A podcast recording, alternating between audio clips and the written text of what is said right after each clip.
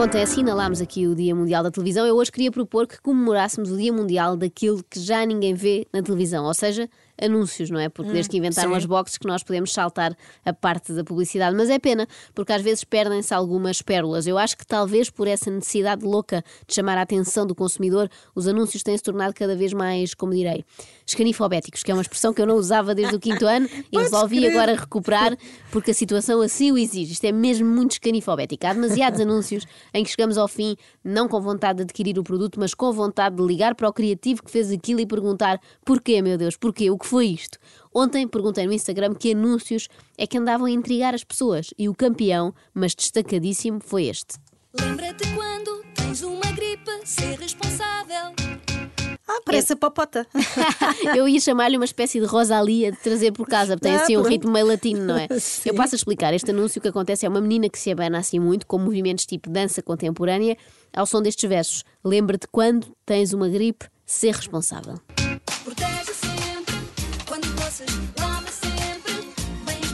Tem qualquer coisa de popota, tem, tem este lado didático e educativo, não é? Acho que o Ministério da Saúde agradece estas dicas, não é? Protege sempre quando tosse e lava bem as mãos.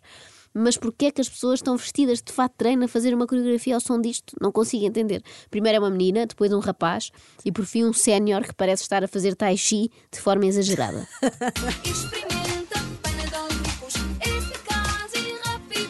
Experimenta, dizem eles, Panadol gripos eficaz e rápido, tal como este anúncio, que é eficaz e rápido. Eu pensava que a eficácia era reduzida, porque eu já ouvi mil vezes e nunca decorava que produto era, mas tendo em conta que recebi centenas de mensagens sem exa- exagero a dizer o nome deste medicamento, sou obrigada a concluir que o anúncio foi um sucesso. Foi eficaz. Agora, não sei se as pessoas perceberam que é bom para a tosse ou se acham que é uma pastilha que as põe a fazer breakdance. Se calhar vai vender muito porque as pessoas confundem com ecstasy, não é? Toma-se aquilo e fica-se a dançar de forma exuberante.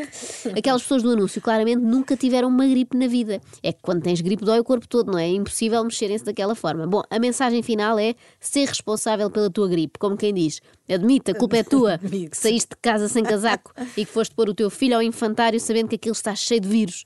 Nós só queremos tomar qualquer coisa que nos alivie as dores de garganta, não queremos ficar com um peso nos ombros, com essa culpa, essa responsabilidade. Bom, em segundo lugar, neste top de anúncios desconcertantes, estão os de uma conhecida cadeia de fast food. Digamos que é aquela cadeia que está para o McDonald's, como a Pepsi está para a Coca-Cola. Emprestas-me 5 euros? Uau! No Burger King convertemos os teus 5 euros em dois menus com bacon. Surpreendente! Surpreendente. Eu passo a explicar o que se passa neste anúncio. Diz lá o que é que se passa. Parece, parece que vem de Espanha, não é?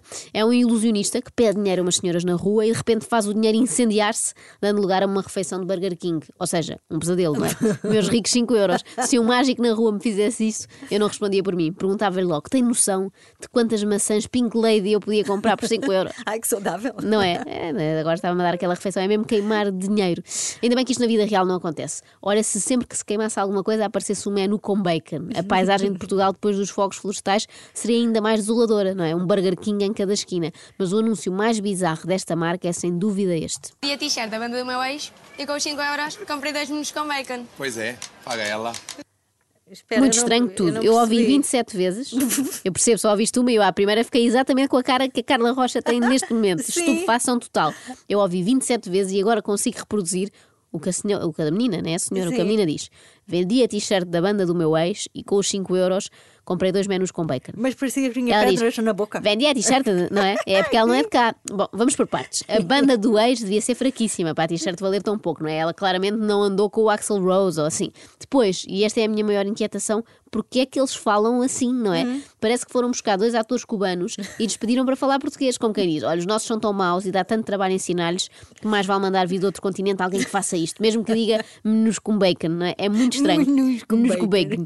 A, a marca dos tais menus, a 5 euros, eh, não quis ser acusada de sexismo e por isso pôs um rapaz a ter a mesma atitude vingativa de vender camisolas da ex-namorada. Vendi a t-shirt da banda da minha ex e com esses 5 euros comprei dois menus com bacon. A parte boa é que conseguiram arranjar um português que fizesse isto, não é? Já Ainda se percebe bem. melhor. já- mas, Já, mas ao mesmo tempo, parece que é uma moda que anda aí, esta de vender t-shirts do ex, não é? Já o estou a imaginar quando acaba uma relação. Espero que ela deixe aquela t-shirt da banda cá em casa para poder vendê-la na feira e conseguir juntar dinheiro suficiente para um hambúrguer com bacon. Por fim, eu queria deixar-vos com um anúncio que me aparece muitas vezes eh, quando quero ver vídeos na internet e que acho igualmente preocupante. Há um homem que me faz sorrir mais que o meu marido, o meu dentista. Ah, Estranhíssimo. é. É. bom que o marido desconfie desta relação. Mas uma coisa é certa, isto capta a nossa atenção. Eu sempre conheço isto. Ah, espera lá, um homem que Faz capta sorrir mais, que faz sorrir mais do que o marido. Bom, Estranho. espera lá, será um anúncio daquelas aplicações de encontros para gente casada? É que há uns assim, não é? Eu juro que não inventei, é muito bizarro. Já é casado, mas mesmo assim quer mais uma mulher. Bom, mas de repente é o dentista. É estranho porque os dentistas costumam ser assustadores, não é? Eu nunca vi ninguém ir assim muito sorridente para aquela cadeira. Disse que me tornasse uma expert e que usasse a sua pasta de dentes. Isto parece uma daquelas dicas de engate foleiras, não é? Queres usar a minha pasta de dentes? Que é como quem diz, queres dormir lá em casa? Bom, mas o apelo final do anúncio é irresistível. Escova os seus dentes como um dentista.